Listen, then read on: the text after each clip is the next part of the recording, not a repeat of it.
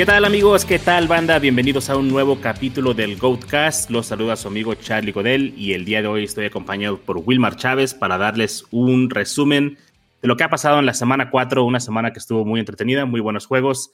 ¿Qué tal los disfrutaste, Will? ¿Qué onda, mi Charlie? ¿Cómo estás? Un saludo para toda la banda que nos escucha. Disfrute mucho. Este, incluso ahorita que estamos grabando, pasando el Sunday Night Football, terminó siendo un partido muy entretenido otra cosa de entretención, no, no un tiroteo ni nada de eso, sino un juego con muchas aristas y que terminó mejor de lo que se esperaba, que se esperaba una paliza, entonces bien, bien contento con el, con el día de fútbol americano. Yo ahí fallé, fíjate, en la sección que sacamos de los Bold Predictions, yo puse Tom Brady coreback 1 para ahí competir contra Hasso, que él dijo que quedaba fuera del top 12, y pues fallé, ¿no? fracasé grandemente y pues, ahí me ganó esa Hasso y me quedó mal, me quedó mal ahí Brady, me quedó de ver. Y bien, pues hablemos de cosas más bonitas, Will. ¿Qué, ¿Qué, te gustó de esta semana? ¿Hubo algo en particular que te haya gustado? El respeto que se está, que se le está reconociendo a AJ Moore me tiene muy, muy contento. Y pues su desempeño, evidentemente. Creo que es un, un wide que ha sido menospreciado, que la gente, la gente, la comunidad fantasy en general y, y la comunidad de fantasy no, no le da el, el respeto que merece, que por el estilo, por el talento que tiene, incluso por los corebacks con los que ha tenido que jugar, este, se debería estar hablando de él constantemente, pero por uno u otro motivo yo finalmente no entiendo el por qué eh, no se hace y a mí es un receptor que me encanta desde que llegó en su año de novato en 2018, me, gustaba mucho, es de la camada de Calvin Ridley, personalmente siempre me ha gustado más que Calvin Ridley y pues nada, Charlie, eso. Sí, oye, ¿cuál es eh, el total más alto de touchdowns que tiene una temporada de Jay Moore? ¿Sabes? Eh, cuatro touchdowns. Es correcto. ¿Y cuántos lleva ya? Creo que lleva cuatro esta temporada, sí. Ah, lleva, lleva, tres. Lleva este, tres, o sea, lleva en camino. Exactamente. Y siempre le faltaba esto, ¿no? Le faltaban touchdowns para tener este mayor desempeño. Las yardas estaban ahí, las recepciones estaban ahí. Esperemos que si llega cerca de 10 touchdowns, pues va a tener una gran temporada. Para mí, Will, fíjate que lo que me gustó fue ver a Saquon ya de regreso, ¿no? Parece que ya le fueron soltando las riendas poco a poco y hoy ya lo vimos al full, sobre todo en la segunda mitad del juego.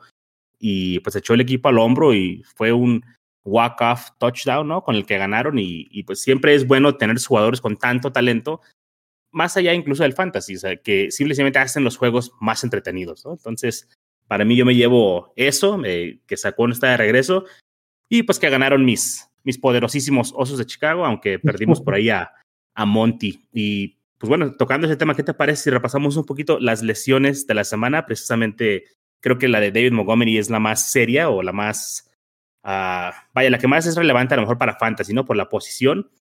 Eh, se le va a hacer resonancia magnética el día lunes para ver la gravedad. Se presume que tal vez solo sea una hiperextensión de rodilla, pero no hay aún un veredicto ahí.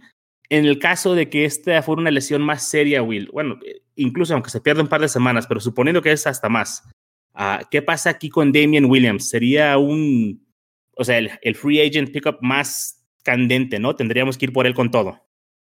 Si llega a ser una lesión de, de, de gravedad lo de, lo de Montgomery, que pueda perderse múltiples, o sea, varias semanas, unas cuatro o al menos, o que llegue a perderse la temporada, esperemos que no sea así. Este, creo que Damian Williams se va a volver el, el waiver más importante, no solo de esta semana, sino probablemente de la temporada, esperando que no suceda nada más con otros, con otros jugadores eh, como de la élite, porque el tema aquí es que hay, hay muchos running backs eh, suplentes que no tienen como esta capacidad de asumir el rol de, el rol de, de tres downs, de caballo de batalla, como quieran llamarlo caso Elijah Mitchell, caso Choba y por eso hablamos de ellos, pero con cierta reserva y no había que volverse locos al, momento de levantarlos en waivers, mucho menos pensando en que fueran este, ausencias mm, temporales. Con el, con el tema de Demian Harris, es, de, de Demian Williams es completamente distinto porque él ya ha demostrado que puede ser un corredor de tres downs, que puede aguantar la carga y que además tiene si bien no es el running back más talentoso, es un running back lo suficientemente talentoso para aprovechar ese talento. Entonces, sí tiene como una prioridad ahí frente a lo que pueda haber en, waivers y lo que ya hemos levantado como recomendaciones.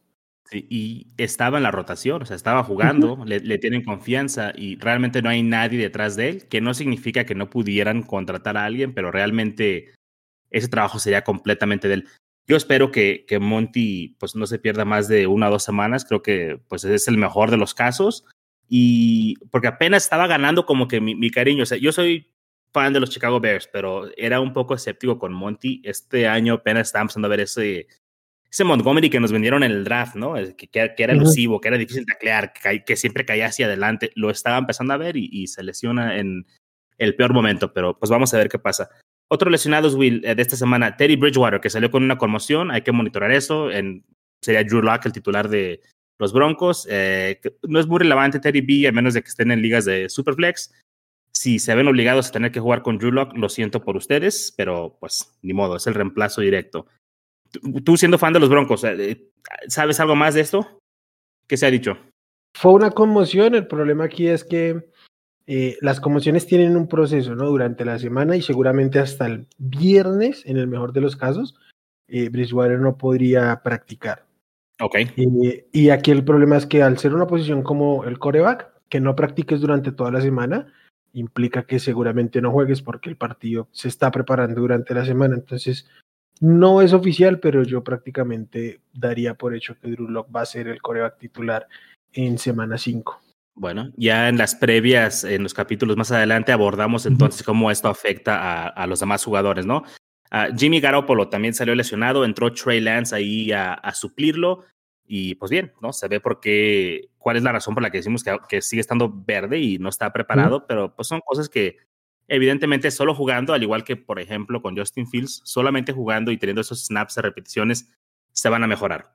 Ah, pero no me emociona, ¿no? El, hecho de que eh, tenga la oportunidad de él quizá a partir de la siguiente semana de ser quarterback titular, igual que con Fields, hasta no ver, hasta que no demuestre, o sea, no, no lo puedes alinear en ligas de, de un quarterback. Sí, yo aquí lo único es que sí creo que eh, si él es titular, mm, sí, tendría valor él per se, por su estilo, porque, digamos, creo que podría ser un Jalen Hurts 2020, más o menos, que produzca en fantasy, aunque va a afectar de plano, pero de plano, toda la ofensiva de, de los Niners. O sea, se vio, eh, aunque muchos no lo quieran reconocer, se vio el downgrade de tener un, un coreback experimentado como Garoppolo, aún con sus limitaciones, de tener un novato que está absolutamente verde para la NFL. Claro. Y bueno, dos lesiones más. Uh, Logan Thomas, tight end de Washington Football Team, salió y no regresó al partido. Un problema ahí con el muslo, me parece. Y Will Fuller, una mano. No, no tengo más información, pero pues Will Fuller está lesionado de nuevo. ¿Algún otro, Will, que te acuerdes? Mm, no, relevantes para, para Fantasy en este momento, no. Excelente. Entonces vámonos de lleno con el resumen de la semana 4. Eh, banda, pues lo que vamos a hacer para hacer esto un poquito más rápido, más dinámico, no vamos a ir partido por partido como lo hicimos la semana pasada, sino que lo vamos a abordar desde el punto de vista de los juegos y de los jugadores matones y para llorar, ¿no? Entonces vamos a hablar de algunos jugadores y darles algunas anotaciones, recomendaciones uh, y breves análisis ¿Qué te parece si empezamos entonces, Will, con los quarterback matones de la semana? Para estar dentro de esta categoría tiene que ser de 26.5 puntos para arriba y solamente hubo siete quarterbacks que tuvieron esta distinción. Dak Prescott, Jalen Hurts, Daniel Jones, Tyler Henneke, Matt Ryan, Patrick Mahomes y como todos predijimos, el quarterback número uno de la semana, Sam Darnold. Sí, evidentemente, no predijimos que iba a terminar como el coreback 1, pero sí era un coreback muy streameable y lo estuvimos diciendo en las previas, lo estuvimos recomendando por, por cuando, pues cuando tenemos que responder por, por Twitter o por el, en el grupo nuestro del, del Squad. Era un, era un enfrentamiento muy, muy streameable. La defensiva de Dallas no es la mejor, pero a, a Trevor Diggs y constantemente esos partidos con Dallas han sido tiroteos, igual con la defensiva de, de Carolina disminuida, pues más aún. Entonces se va un poquito volado el tema de, la, de las proyecciones, pero sí, sí era un streamer a considerar esta semana, así como lo fue la, la semana pasada. No, bueno, sí lo, lo, dije con un poco de sarcasmo, tal vez no se puede ver acá mi, mi, mi sonrisa acá picarona, pero Sam Darnold, este, pues sí, era un streamer. Yo, yo, no imaginé que pueda llegar a ser el, número uno, ¿no? Pero este, se convirtió ahí en uh, un quarterback Konami de repente y anotó por, tierra, anotó por aire, fue, fue muy buen juego y pues nada, ¿no? Quarterback uno de la semana, jugadores matones y hay tres jugadores más que entran aquí dentro de la categoría de juegos buenos o, o muy buenos y son Aaron Rodgers, Kyler Murray y Joe Burrow, ¿no? Entonces, si tuvieron estos quarterbacks en sus equipos, pues ahí empezaron bien ya con esta posición, ¿no?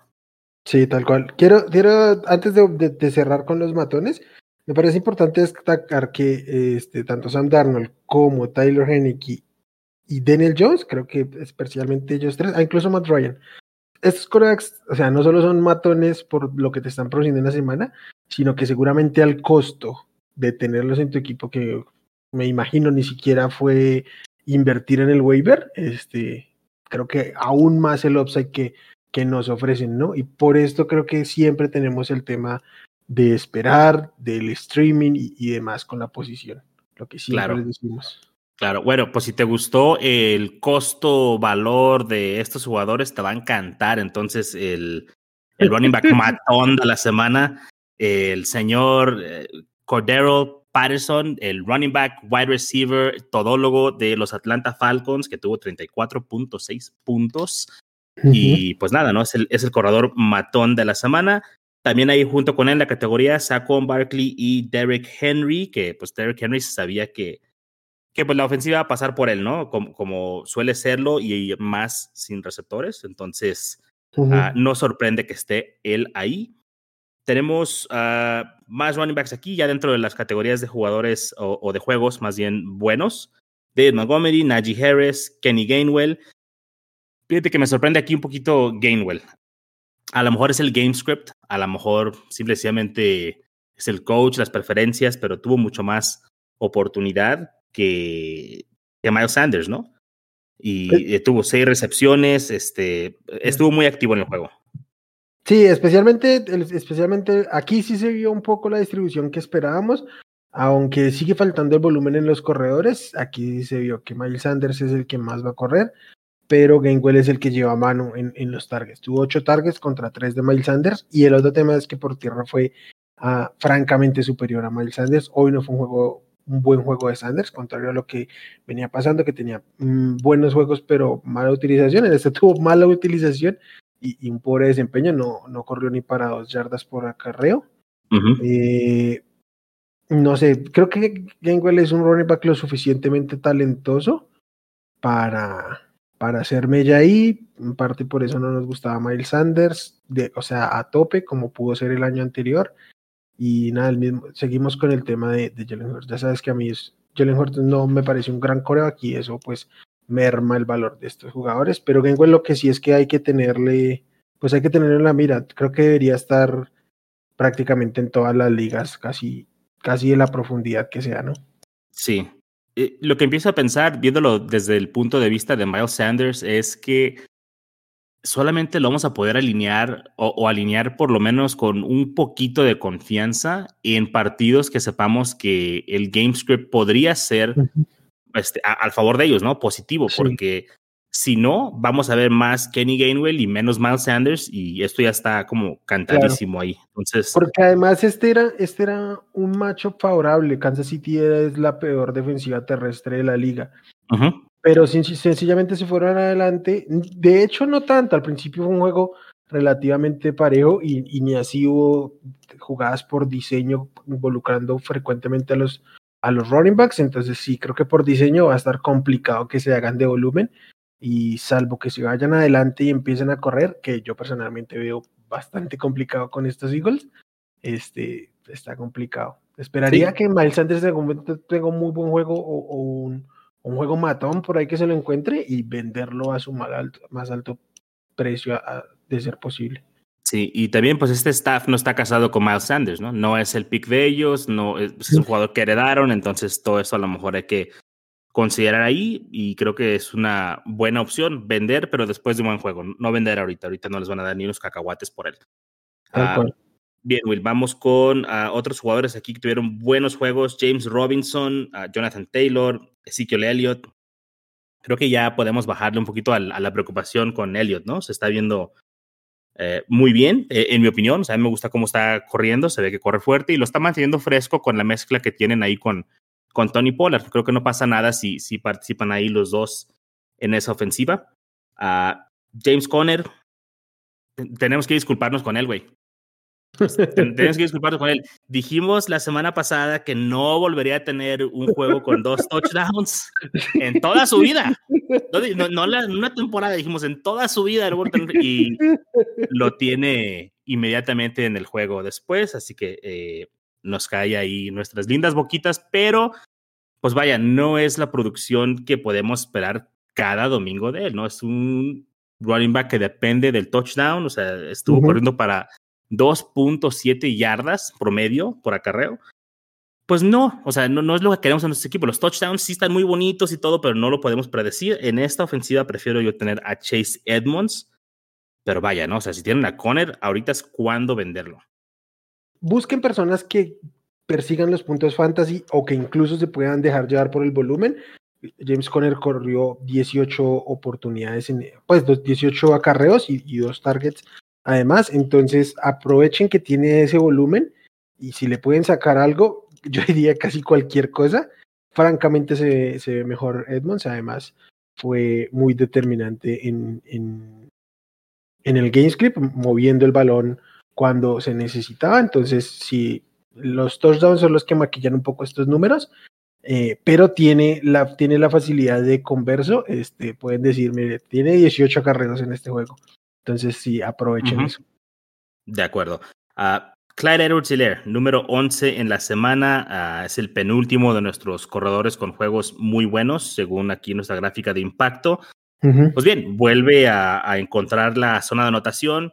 No tiene el tremendo volumen a lo mejor que quisiéramos, pero mire, yo con estos juegos, con esto me dio por bien servido, incluso sin el touchdown. O sea, si le quitas el touchdown, siguen siendo 13.4 puntos a estas alturas me parece servicial. ¿No? No te va a hacer ganar, no te va a hacer perder, servicial, pero si te puede anotar un touchdown de vez en cuando, está perfectamente bien. Pues bueno, hay gente que dice vendan ahorita, hay gente que dice ya no estoy preocupado, pero pues vaya, lo bueno es que lo están utilizando, sea como sea. Aunque ahora creo que dividieron ahí los snaps, ¿no? Él y, Williams. Sí, pero empezaron a dividir en la medida en que Kansas City se fue separando. Yo estoy ahí pendiente un poco de este juego.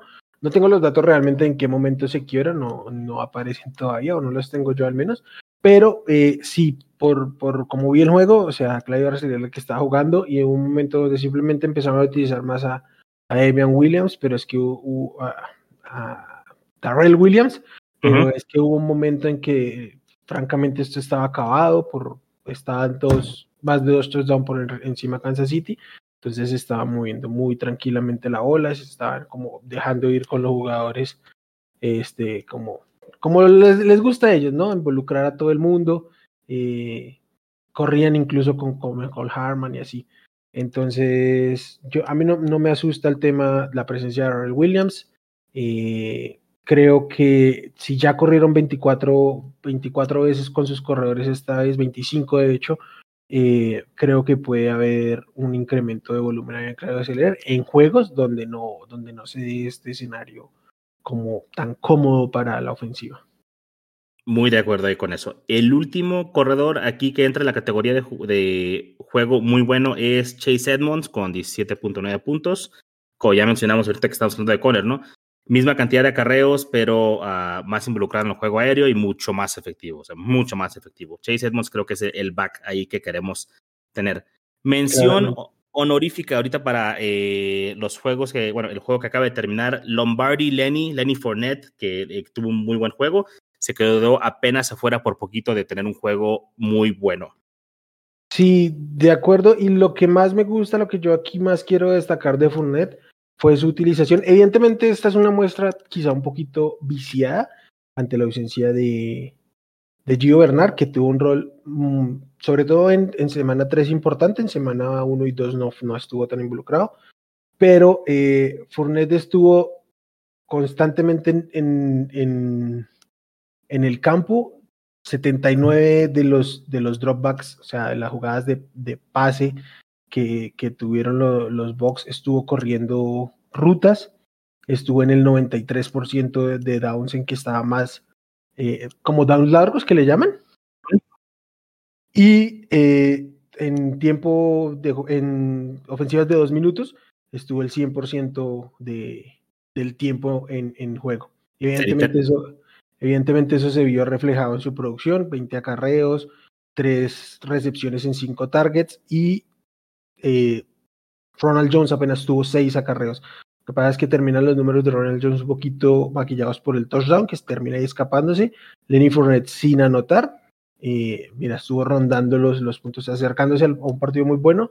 Entonces, creo que esta es una utilización de un running back caballo de batalla. y, si Precisamente. Las, si las cosas toman el orden que deberían, aun cuando regrese Gio Bernard, eh, debería mantenerse Lenny Fournette con este rol. De acuerdo. Yo, yo creo que lo va a mantener el rol, ¿no? O sea, eh, a Rojo no lo quieren utilizar, no, no, no sabe proteger en pase, realmente pues tenían que meterlo porque necesitaban darle un break a, a Fournette y por ahí se encontró un touchdown, pero realmente si vas a jugar un back tiene que ser Fournette. Sí, no, y lo involucran porque eh, termina siendo valioso para la ofensiva este cambio de ritmo, que, la defensiva esté recibiendo golpes y golpes de Fournette y puedan encontrar un hueco con, con Ronald Jones que es un poco más elusivo. Entonces, sí, lo van a seguir utilizando, pero eh, Fournette es, es el, el papá de este backfield. De acuerdo. Bien, mi rey, pues vamos con los wide receivers matones de la semana y evidentemente Tyreek Hill se llevó eh, el MVP de esta semana, ¿no? 47.6 puntos, tuvo un gran juego de esos que te matan. Jugué contra él en algunas ligas y pues evidentemente voy a perder en esas ligas. No, pues sí, me mató, güey, me, me, mató. O sea, iba adelante en las proyecciones y con lo que hizo me mató. Divo Samuel, número dos, un gran juego de Divo Samuel, hizo un poco de todo. Y número tres, oh, un viejo conocido, de nuevo Cordero Patterson, o sea, fue el running back uno, o sea, pero termina siendo el, el wide receiver tres, depende de, de, dónde lo hayan alineado, supongo, o sea, porque aparece aquí en ambas sí. tablas, pero también juego matón. Uh, tu gallo, DJ Moore y Terry McLaurin son los cinco jugadores matones de esta semana. Pues vaya, es lo que queremos ver, ¿no? En las semanas con DJ Moore y con Terry McLaurin, porque esperamos, pensamos que pueden convertirse en wide receiver unos constantemente, entonces me agrada mucho que los vemos por aquí. Pensamientos rápidos. Mi, mi ball prediction era justamente que DJ Moore iba a terminar como el wide receiver uno de la semana y sacando a Terry Hill que se volvió loco, entonces me quedé a dos que estuvo bien parejito ahí y, me agrada. Eh, Terry McLaurin es completamente a prueba de coreo, aquí está más que demostrado. Divo Samuel es el wide receiver uno de San Francisco, creo que se esclarece un poquito esas dudas, pero Brandon Ayuk tiene muchísimo valor. Pero quiero enfocarme aquí un poquito en la sorpresa de la semana, jugador que nosotros acá eh, hablamos de él hace un par de semanas cuando para todos era muy como, ah, está con el Patterson ahí como molestando. Eh, yo te voy a leer los datos y tú si quieres darme ahí una opinión sobre lo, lo que a puedes ver. analizar de eso, sobre todo de la utilización y la presencia de, de Cordell Patterson en la ofensiva de esta semana. 30% de snaps, corrió rutas en 29% de las jugadas de dropback de, de, los, de los Falcons, tuvo el 12% de target share del equipo, 36% de los de, de, de, o sea, 36% de sus rutas fueron un target, uh -huh. el 22% de los intentos del equipo y en el backfield estuvo cuando fue cuando eran situaciones de corto yardaje en el 60%, pero cuando eran situaciones de largo yardaje, o sea, cuando ahí involucra todos los primeros downs, apenas en el 36%. Y en la ofensiva de dos minutos, solo en una de cada cuatro, o sea, el 25% de las, de las jugadas estuvo en el campo. ¿Cómo es esta, este ritmo de utilización para esa, esa producción tan explosiva de, de Patterson? Pues mal, debería estar el 100% de las veces en el campo. O sea, si te produce tanto, mira, o sea, somos enemigos o de la ultra eficiencia, o no tanto enemigos, pero pues tratamos de no perseguir la ultra eficiencia porque generalmente termina siendo insostenible. Claro. En el caso de Patterson, o sea, bueno, hemos dicho esto, por ejemplo, de Aaron Jones, de Adam Thielen, son jugadores con gran pedigrí, ¿no? Que tienen talento. Patterson es la primera vez que lo está haciendo en su carrera, entonces me asusta más. Pero si te está demostrando que lo puede hacer con tan pocas oportunidades, dale más oportunidades. Digo, si, fuera Atlanta, no estoy diciendo que correría mi ofensiva a través de él, pero te voy a decir una cosa, ya no es una sorpresa, no es como de, ahí está Patterson, ah, no lo cubran, oh rayos, le dieron el balón. No, o sea, ya saben que es un arma, ya saben que está involucrado. Si ya no existe el elemento de sorpresa como cuando entraba ahí de vez en cuando, cuando estaba en Chicago. Chicago. Ajá, o sea, utilízalo bien, utilízalo al full. No tienen una segunda arma detrás de Calvin Ridley y ha sido muy inefectivo Calvin Ridley, hay que decirlo, aunque le generan el volumen en targets, tiene que utilizarlo más porque la eficiencia, y voy a ser completamente honesto, yo creo que la eficiencia va a bajar. Digo, hoy tuvo tres touchdowns, o sea, ahora tuvo tres touchdowns. No cualquier jugador ni cualquier semana se anotan tres touchdowns. Va a bajar esa eficiencia, tiene que subir el volumen. Pero me encanta, o sea, la utilización y lo que está demostrando que puede hacer Cordero Patterson es muy interesante y, me encanta. La, verdad es un jugador que siempre ah, es divertido ver, verlo. O sea, cuando regresaba patadas en New England, Minnesota, cuando estuvo en Chicago, es atractivo verlo porque son esos jugadores que en cualquier momento se te escapan y, te notan. Dale la bola, dale la bola, mi rey. No sé, ¿tú, qué conclusiones sacaste en base a estos números? Justamente eso. La primera, que está siendo subutilizado en esta ofensiva, que su, su, su eficiencia es absolutamente insostenible. O sea, no hay, no hay manera en que en el mediano y largo plazo pueda ser tan efectivo, ni, ni corriendo la bola, ni en su rol de, receptor, porque nunca ha sido un receptor tan destacado, aunque hay que decirlo, físicamente tiene un perfil de alfa más que el de Calvin Machín, sí, sí, sí, Pero y tiene buenas manos. Tiene, buenas, manos. Sí, obviamente, porque eh, pues a eso se ha dedicado a recibir el balón. Aquí el tema es que yo creo que haber una, tiene que haber una compensación, tiene que haber un mayor uso en detrimento de Mike Davis, que francamente ha sido un desastre.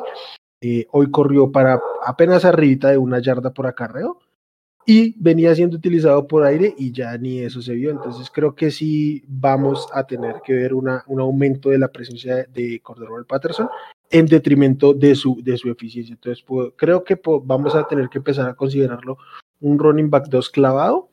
Eh, siempre y cuando aumente este volumen, ¿no? Porque si no aumenta y con la obvia regresión que tiene que ver de la eficiencia, va a ser muy complicado que sea alineable. Pero si, si aumentas este volumen, eh, debería, deberíamos empezar a considerarlo con un poquito más de respeto y que nada, pues seguramente ahí sí van a venir todos a montarse en ese tren.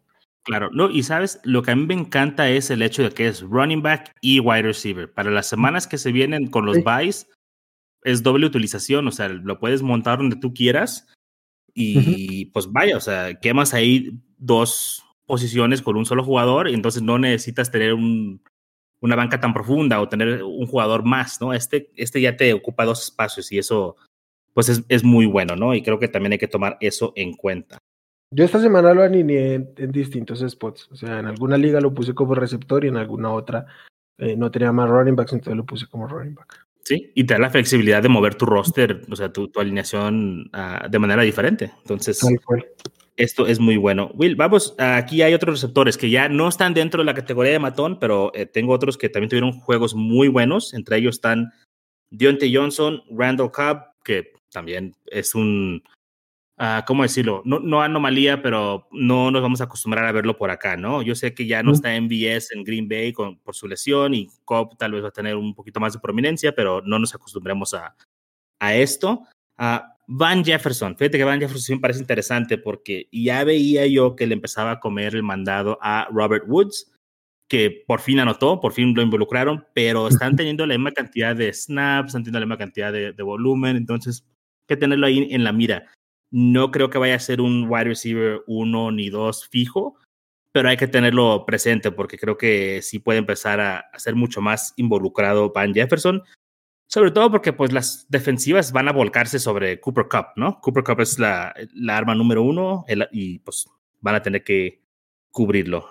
Tyler Boyd, Justin Jefferson, Corey Davis, Khalif Raymond, que creo que también aquí es una anomalía. Devonta Smith, buen juego de Devonta Smith esta semana. Marquise Brown, que eh, después del terrible juego que tuvo la semana pasada, hoy se, se reivindica. Jameson Crowder y a uno de mis jugadores favoritos, tú sabes esto, Darnell Mooney. Ahí redondean el, los juegos muy buenos de esta semana. Ah, Charlie, quiero que me hables de, de, de Darnell Mooney, básicamente porque hay, un, hay una, una clara progresión con el con Fields, y, pero bueno, tú le sabes más allá de ese tema con él.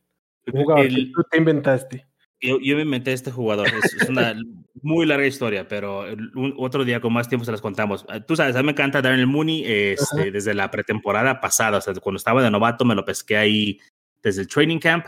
Uh, muy buen corredor de rutas, excelente corredor de rutas. Si, si no han visto el baile que le pone a Jalen Ramsey la temporada pasada, vayan, búsquenlo en YouTube, realmente es excelente corredor, pero no le llegaban balones porque no había precisión, no había brazo. Entonces, con Fields que sí sabe lanzar o tiene por lo menos la potencia del brazo para llegar a esos balones, y ahora vimos un par de estos, pues va a haber el upside que pensábamos que tenía uh, Daryl Mooney, se va a concretar. o sea, está ya posible, porque sabíamos que existía, pero era como una suposición o, o, desearlo. O sea, oh, está ahí, ojalá, no. Está ahí y ya es una posibilidad, ¿no? Sobre todo con Fields, por lo mismo de, de e, el balón largo. Y pues te comento, ¿no? E, es, se vio. No pienso que pueda ser semana a semana fijo un wide receiver con juegos muy buenos, pero creo que puede tener juegos cumplidores semana a semana, porque como que aparte hay esta química, o no sé si es porque entrenen juntos, porque son los más jóvenes, o no se ve lo mismo con Allen Robinson que con Mooney. Y ya hoy, ya Allen Robinson tuvo el mejor partido de la temporada hoy, tuvo dos, tres pases largos, ya están abriendo este árbol de rutas. Eso es lo importante. No sé si sabían, Bill Laser es el que está ahorita ya mandando las jugadas. Supuestamente ya Nagy dejó a un lado ese eh, parte de, ese rol, bendito Dios. Y Bill Laser es ahora el coordinador ofensivo de los Chicago Bears. Y hoy yo lo noté. Entonces, yo vi el juego, esto fue lo que me dediqué a ver a mediodía y me encantó lo que vi, ¿no? Digo, fueron contra los Lions, tampoco no es como que fue contra un gran equipazo, pero pues tienes que ganar a los equipos que tienes que ganarles. A, mí me gustó lo que vi.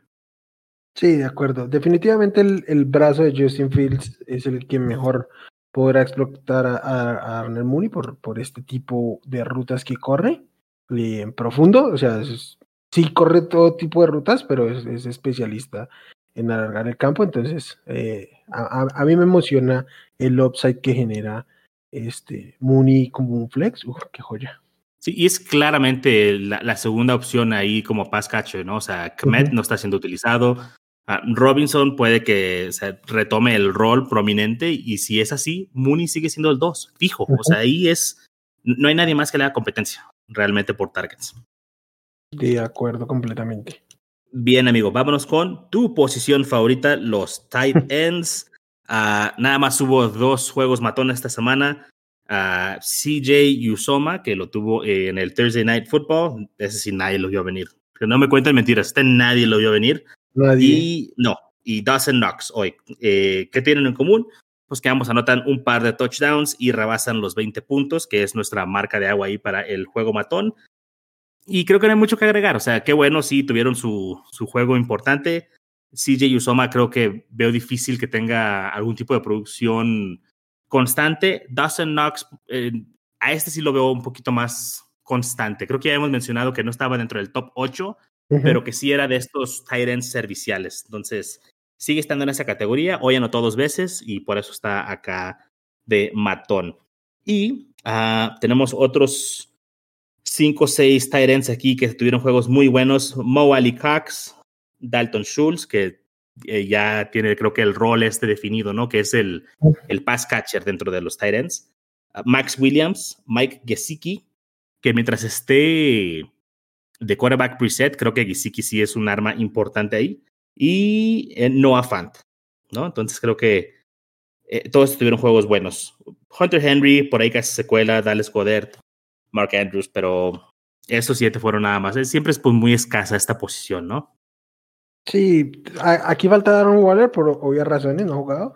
No creo jugado. que, creo, espero que, que, se termine metiendo al menos en los muy buenos. Eh, sorprende la ausencia de Travis Kelsey, eh, después de dominar la liga cada semana. Pero bueno, creo que aquí el único realmente sostenible en el tiempo es Noah Fant, Mike Gesicki y quizás Dalton, Schultz en un escalón inferior. Por ahí también con, con Dawson Knox, ¿no? De ahí en más, CJ Usuma porque anotó, Moali Cox porque anotó, Max Williams porque anotó, aunque pues sí está siendo involucrado, pero, pero no, no es un volumen que yo quiera perseguir porque así como te da un juego de 7, te da un juego de un target, entonces no, no vale la pena. Y no, no, lo, lo, que siempre decimos, los 7, 8 que son fijos, alíñenlos, aunque tengan una mala semana, pero hay que alinearlos porque hay en más a perseguir touchdowns, como digamos se, sabía podía pasar con, con Dawson Knox en ese enfrentamiamente contra, contra Houston. Sí, claro, nada de tirar a Hawkinson por Usoma, ¿no? Porque tuvo un buen juego, de ese tipo de cosas. Va a haber juegos malos.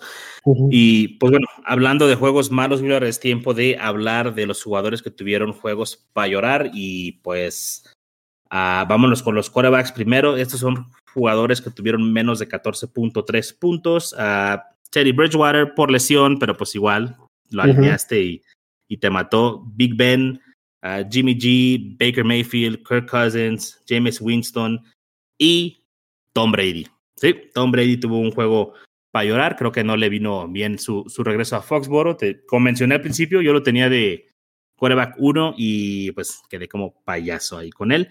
Uh, y Justin Fields, Justin Fields también tuvo un juego para llorar, aunque en cuestión NFL llevó un mejor juego.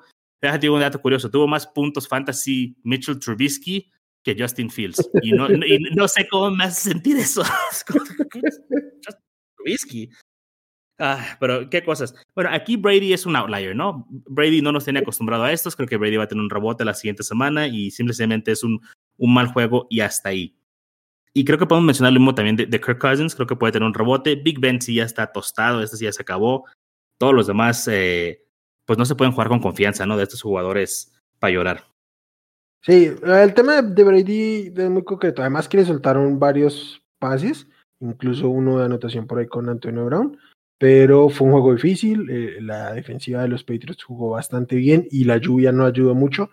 Entonces, pues nada, ahí se explica un poquito, aunque me hizo perder un juego por ahí que tenía prácticamente ganado y, o sea, las proyecciones estaban muy claras. Lo perdí. Bueno, no lo he perdido, pero le queda un jugador a él salvo que entre y no haga absolutamente nada, lo perdí. Y el tema que yo quiero aquí hacer hincapié es un poquito con Kirk Cousins. A mí es un coreback que me gusta, que creo que es un poco infravalorado en términos de, de NFL, pero eh, por este tipo de cosas creo que Kirk Cousins no se termina de consolidar como, como un estable, como un, como un top 12 clavado, un titular este, inamovible, ¿no? Cleveland venía siendo una defensiva que permitía puntos al coreback y, y Kirk Cousins no llega a los 12 puntos, juego a llorar, entonces, este, creo que es, un jugador que tranquilamente te hace, te hizo perder el, el, el enfrentamiento. Sí, el juego en sí, o sea, estuvo para llorar, ¿no? O sea, 14 a 7, hubo muy pocos puntos ahí, no, no hubo producción para nadie y, y pues sí, esperemos que venga un rebote ya la siguiente semana cuando tengan otro enfrentamiento. Es, creo que también es un poquito de anomalía. Mm, bueno, los running backs para llorar. Estos sí hay varios aquí. Philip Lindsay, uh, Naheem Hines, que por ahí soltó un balón y luego ya no sé qué pasó. Eh, Ingram de Houston. De hecho, todos los running backs de Houston para llorar. Uh, Chris Carson, Dalvin Cook, que por ahí está tocado. Creo que todavía no está al 100. Por ahí se perdió parte del juego. Miles Sanders, uh, Jamal Williams, Tony Pollard, Melvin Gordon, Damien Harris y Miles Gaskin. ¿Qué le pasó a Miles Gaskin? Aquí te tengo los datos de qué le pasó a Miles Gaskin. Voy a decir qué es lo que pasa cuando tienes a uno, si no uno, voy a decir ahora sí que es el peor, porque ahora, ahora Patterson es mejor running back que Miles Gaskin. Sí, sí, sí, de acuerdo. A ver, échate los datos. Miles Gaskin, 23% de snaps, 24% de rutas, 14% de intentos entre los running backs, apenas 13% en distancias cortas y 25% en distancias largas. 0.0 snaps en ofensiva de dos minutos. Malcolm Brown le comió el mandado, pero por completo, en todas y cada uno de los de las estadísticas que te acabo de nombrar, eh, Malcolm Brown prácticamente lo dobló y, y hasta más. Entonces, Y mira que Malcolm Brown no es un running back extremadamente talentoso. Era el running back 3-4 en Los Ángeles el año anterior. Pues nada, era un, esto, esto era un destino que tenía que pasar con Malgaski. Y, y será que... Ok, dice el destino. Entonces creemos que esto ya es fijo, ya Malcolm Brown ya lo brincó a Miles Gaskin en el depth chart, porque parece que sí. No sé si. Yo, yo creería que sí, no que Malcolm Brown se vaya a convertir. O sea, ahora Malcolm Brown es el peor running back titular, pero este, creo que simple y sencillamente nunca va a tener la oportunidad de, de tener suficientemente volumen porque no se lo va a ganar para estar ahí. Entonces, si al caso esto será un 50-50 eh, de hecho, Salvo también por ahí se involucra en ocasiones, entonces no, ni de, ni de broma me metería con este backfield. Eh, yo lo vengo repitiendo desde el preseason, eh, no lo hagan. A, este equipo lo peor que le pudo pasar fue que Denver se les, se les adelantara y tomara a Javonte Williams, porque está jugando prácticamente sin running back. Sí, completamente de acuerdo. Will, running backs malos esta semana. DeAndre Swift, Ah, que la verdad es que también la defensa de los Osos conteniendo corredores es decente. Entonces, DeAndre Swift, sí. uh, Williams, Trey Sermon, Chuba Hubbard, Aaron Jones, Nick Chubb, que como ya mencionamos, ese partido no hubo muchos puntos. Alvin Camara, que me sorprende que esté acá porque tuvo una utilización bárbara, tuvo 26 acarreos, la, más, la cantidad más alta en su carrera y todos no, no pudo producir. Uh, Mike Davis, este sí no me sorprende. Y juego malito también de Zach Moss, aunque aún así tuvo un mejor juego que Devin Singletary, que tuvo un juego para llorar. Así que ahí te sigo ganando, Will. te llevo la cuenta, güey, te llevo la cuenta.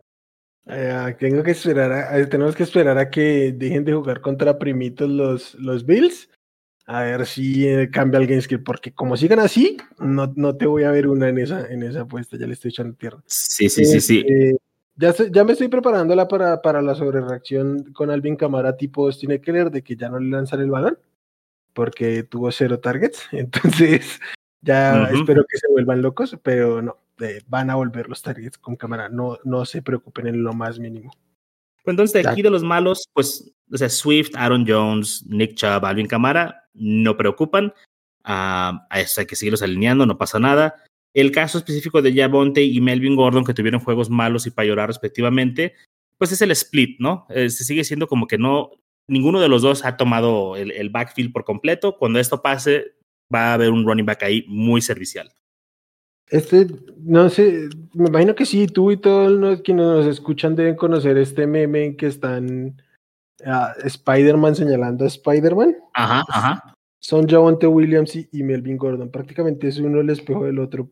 Tienen promedios similares de acarreo, mm, de hecho, tuvieron las mismas yardas por recepción y como ninguno de los dos anotó, pues ninguno se destapó. Pero si alguno de los dos tuviera este volumen, unos 15 acarreos y, y los 6, 7 targets por juego que están teniendo entre ambos, sería un top 15 a lo, a lo, pero mientras esto siga así distribuyéndose está muy complicado. Ya saben que yo soy súper fan del talento de Javonte, por ahí en Twitter dejé un video de como una jugada espectacular pero es difícil confiar en ellos mientras esto siga pasando.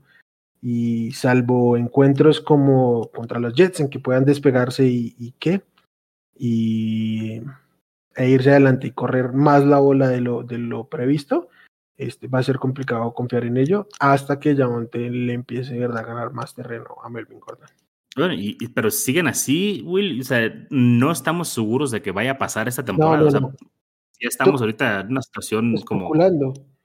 Como... Estamos especulando sobre una base que no tenemos, sí, mm, o sea, porque estamos, o sea, porque entramos a la temporada eh, como con terreno avanzado, como que pensamos que iba a ser menos de Javonte para lo que hemos visto, pero realmente no se, no se ha movido. Yo creo que en algún momento se tiene que mover, pero hasta que eso no pase no podemos este, confiar en ellos. Muy bien. Vamos con otros que no pudimos confiar esta semana, los wide receivers para llorar de la semana. Tenemos aquí a, sorprendentemente, Cooper Cup, DeAndre Hopkins, Marcus Callaway, Brandon Cooks, Allen Robinson, Cortland Sutton, Adam Thielen, Tim Patrick, Rondell Moore, KJ Osborne, la lista es amplia, ¿eh? Tyler Lockett, Jalen Waddle, Nicole Hardman, Curtis Samuel, que venía de la lesión, Marvin Jones, OBJ, Beasley, Juju, uh, y el famosísimo Christian Kirk todos esos tuvieron juegos muy malitos, ¿no? O sea, unos más que otros, ¿no? Kirk nada más 1.5 puntos y de ahí todos fueron subiendo poco a poco y pues bueno, si tuvimos estos alineados en, en, nuestra, en nuestro roster hoy, pues para llorar, ¿no? Estos juegos. Creo que, pues vaya, son cosas que van a pasar, ¿no? Pero Lockett eh, no debe de estar por acá. Eh, Cortland Sutton también nos sorprendió que no tuviera un buen juego, a pesar de que tuvo muchos targets. DeAndre Hopkins, Cooper Cup. Son los juegos malos que van a tener de vez en cuando en la temporada. No me preocupan para nada. ¿Hay alguno de estos que sí te preocupe? Que me preocupe, no. O sea, de hecho quería, venía con lo mismo de darle un voto de confianza. Cooper Cup con sus, con sus 13 targets, eh, Sutton y, Hopkins también con su volumen. No pudieron ser tan efectivos. Sutton de hecho sufrió, o sea, no sufrió él, pero, pero viene la, la lesión de, de, de Teddy Bridgewater. Y, evidentemente hubo un downgrade con, con la entrada de Drew Locke, que de hecho eso me preocupa bastante, pero ocho targets, eh, pues nada, nada despreciable para, para lo que es él. Eh, me voy a meter con lo de Arizona. Lo, lo mismo que veníamos diciendo, eh, va a ser complicado acertar quién es el 2. Eh, en esta, esta semana fue AJ Green, de hecho AJ Green fue el que más produjo porque fue el que anotó. Pero yo creo que el que sí va a terminar aquí este, cediendo terreno constantemente va a ser, va a ser Christian Kirk.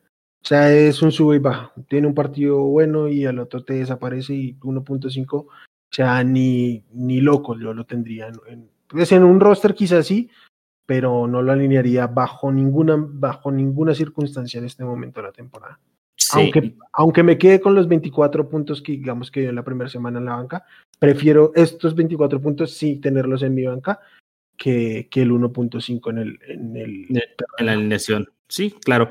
Yo para mí, de todos los que mencioné, el único que pienso que, bueno, hay dos, eh, que no pueden rebotar o que realmente este va a ser más comúnmente donde los vamos a encontrar es Nicole Hardman y KJ Osborne, que Asborn estaba teniendo una producción prolífica que también era insostenible. Todos los demás creo que pueden rebotar. Juju, Beasley, Waddle, Patrick, el que tú quieras, ¿no?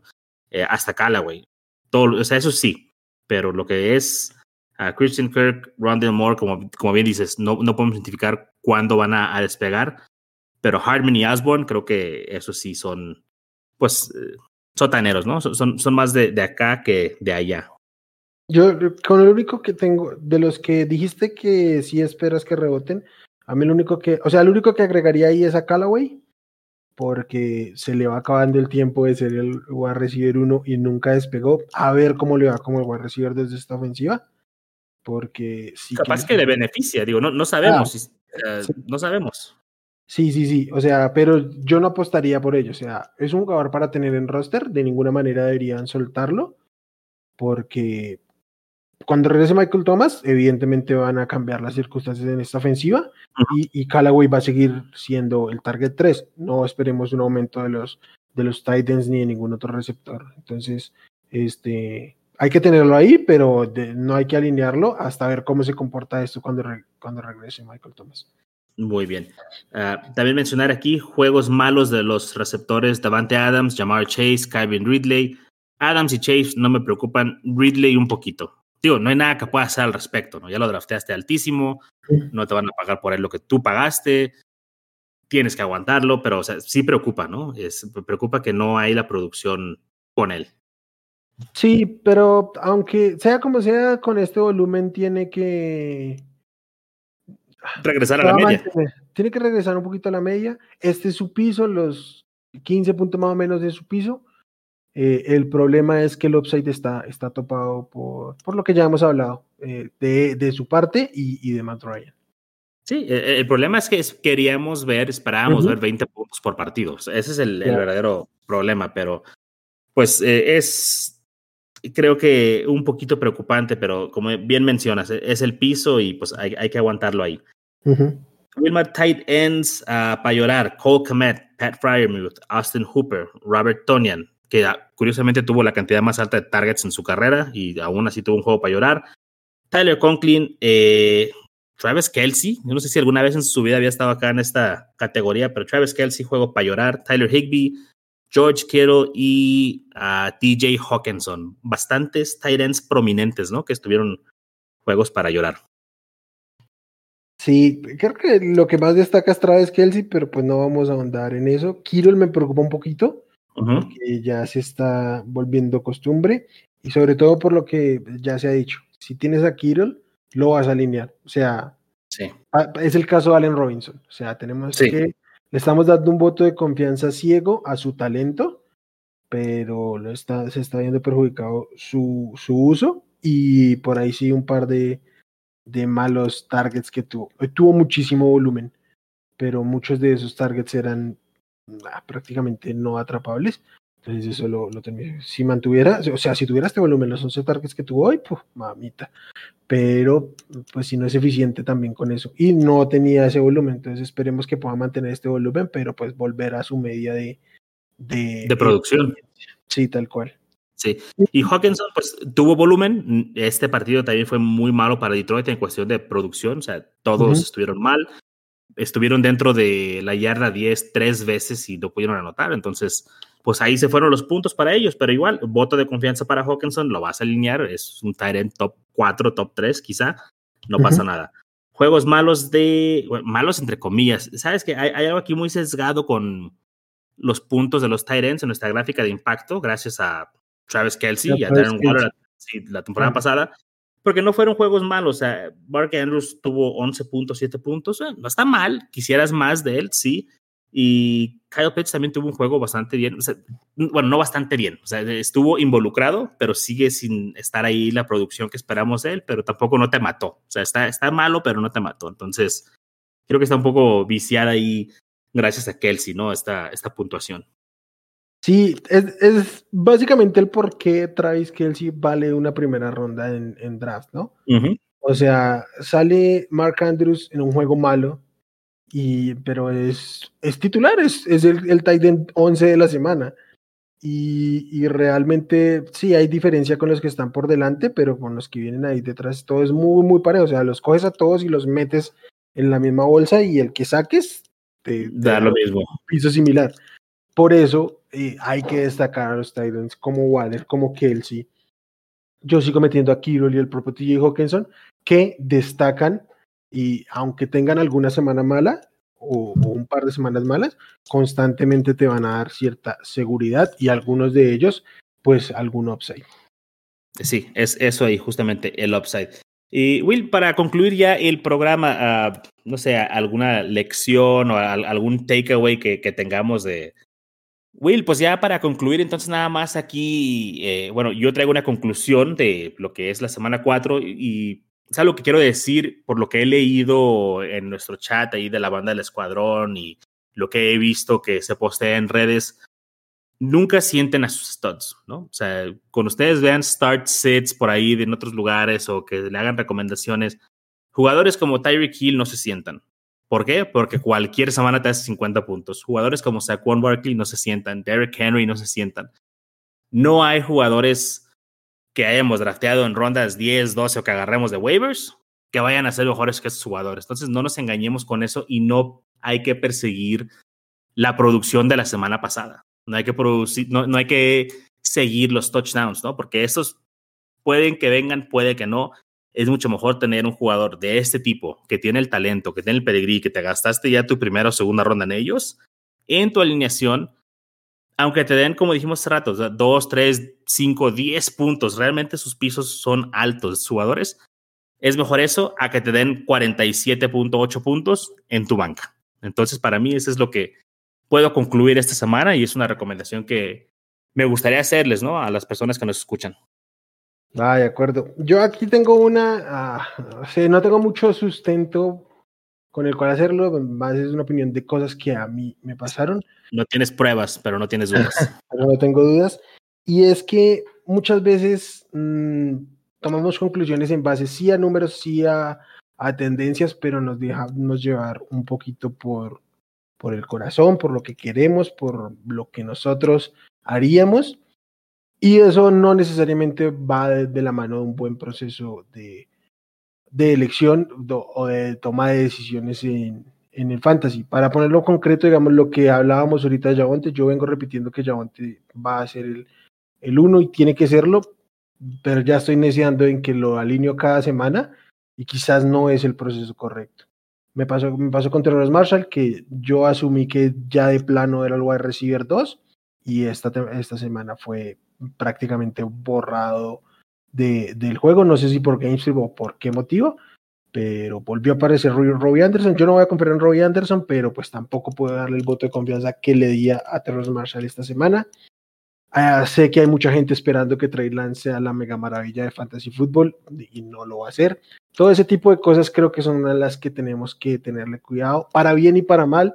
No es encantarnos de, de ciertos jugadores y cargarles a tirria o algo así.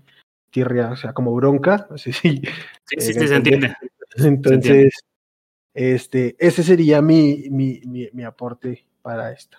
Entonces ahí moderar nuestras expectativas con los jugadores que tenemos como que cierta predilección, ¿no? Este, sí. Tiene sentido, porque a veces que deseamos que algo suceda, ¿no? Queremos que, que pase algo con un jugador que nosotros vamos siguiendo porque tenemos algún tipo de, de inversión ahí, pues no, emocional y, tampoco me refiero a económica, pero, o sea, quieres tú que ese jugador salga adelante, pero hay veces que tienes que verlo como dices tú, mediante un proceso y no nada más una corazonada. Sí, mira, mira y, eh, bueno, ya te di estos ejemplos. Caso contrario, me pasó con Kader Stoney y lo dijimos acá que el wide receiver a levantar de, de, esa ofensiva era Colin Johnson y absolutamente decepcionante la situación de, de Colin Johnson. En cambio, Kader Stoney tuvo un volumen pues más que eh, considerable, aunque es un talento, a mí me parece divertísimo, pero creo que eh, era difícil verlo como material élite de la, de la NFL, pero pues mira, viene a, ser el, el, líder en targets de, del equipo, entonces, ah, para bien y para mal, no dejarnos llevar por nuestras sensaciones. Ah, hay que hacer procesos de autocrítica. Así como se reconocen los éxitos, hay que asumir las, las equivocaciones y cambiar, cambiar de opinión a tiempo siempre está bien. Así es. Mi rey, pues con eso llegamos a la conclusión del programa. Banda, esperamos que les haya gustado este formato de revisión de la semana. Esperamos ahí que nos dejen sus comentarios, preguntas. Pueden encontrar como arroba en Twitter y Facebook. También estamos en Instagram ahora como GoatSquad-FF. Y pues ahí lo estamos atendiendo con mucho gusto. Will, cuídate mucho, mi hermano. Banda, hasta luego. Chao, mi Charlie. Saludos, banda.